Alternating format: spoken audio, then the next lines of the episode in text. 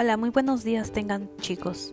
El día de hoy estaremos tocando temas variados sobre la evaluación de los aprendizajes, todo lo que hemos estado viendo a lo largo de estas dos unidades de nuestro módulo. En mi punto de vista, al inicio de este módulo no ha sido fácil por la situación en la que estamos viviendo en todo el mundo.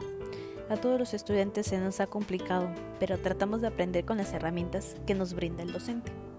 ¿Sale? No te despegues, pronto estaremos hablando al respecto.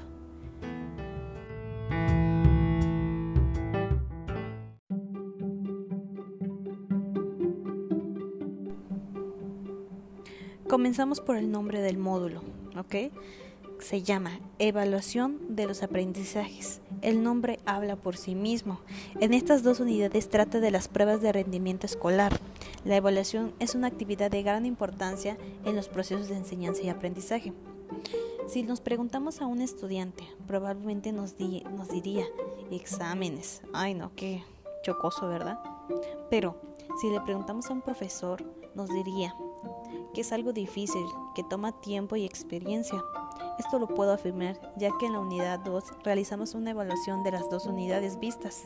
En lo personal llevó mucho tiempo, en la recogida de información, en armar cada pregunta, utilizar diferentes tipos de preguntas, reactivos, es todo un show. La evaluación implica obtener información de diferentes fuentes, como, como la retroalimentación, los exámenes, las tareas, las diversas interacciones con el educando. La única manera de conocer los efectos de la enseñanza es realizar una evaluación continua y técnicamente adecuada alineada con los planes de estudio y métodos de enseñanza que utilicemos, que incluya al estudiante como un actor activo en el proceso, ¿sale? Esta, esta evaluación debe arrojar resultados interpretables y utilizables por el mismo estudiante, el docente y la institución educativa, por supuesto. Haremos una breve pausa, ¿sale? Y seguiremos platicando, no te despegues. Viene una, una información muy importante que nos serviría para lo largo de, de toda nuestra carrera, así que no te despegues, ¿eh?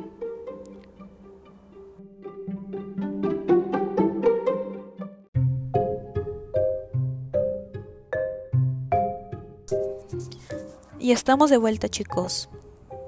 Dentro de estas dos unidades se nos mostró los tipos de evaluación, la cual es la sumativa y la formativa. Desde mi punto de vista, la evaluación sumativa es aquella compuesta por la suma de valoraciones efectuadas durante un curso para determinar al fin del mismo el grado con los, los objetivos de enseñanza que se alcanzaron para así otorgar calificaciones. Un ejemplo de esta evaluación son los exámenes de fin de curso, exámenes de certificación, exámenes profesionales. Estos exámenes son eventos de alta trascendencia para la vida del estudiante, que en, ocasiones lo percibimos como unos obstáculos para alcanzar un objetivo, en lugar de verlos como oportunidades para identificar un estado real del aprendizaje. Un tipo de, de examen sumativos que merece una atención especial son los llamados exámenes de altas consecuencias o de alto impacto, que han generado una intensa controversia en las últimas décadas. Por lo tanto, la evaluación formativa es la que se utiliza para monitorear el progreso del aprendizaje y proporcionar retroalimentación al estudiante sobre sus logros, deficiencias y oportunidades de mejora. Es un proceso mediante el cual se recaba información sobre el proceso de enseñanza y aprendizaje que los maestros pueden usar para tomar decisiones sobre, cómo enseñan y los alumnos para mejorar su propio desempeño, convirtiéndose en una fuente de motivación para ellos. Esta evaluación es ideal y debería ocurrir a lo largo de todo el proceso educativo del estudiante, que no debería de faltar. Al respecto, el diseño y la elaboración de los procedimientos y instrumentos educativos es necesario determinar un plan de evaluación que se compone por fases, las cuales serían la planificación, la construcción, la administración, el análisis y el certificación. Para hacer una prueba son necesarias normas, las cuales buscan que todas las preguntas sean claras, no dar pistas dentro de la pregunta o las respuestas, en cada pregunta no perjudicar a cierto grupo de alumnos. También se nos presentó unas normas para evitar dar pistas que faciliten el responder.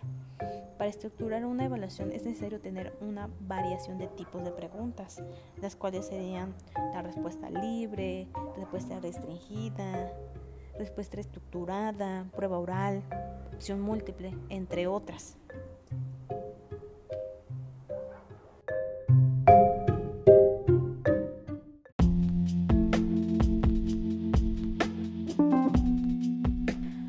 Bueno chicos, hemos estado hablando mucho de estas dos unidades. Espero haberles compartido un poco de lo que he aprendido a lo largo de este corto tiempo.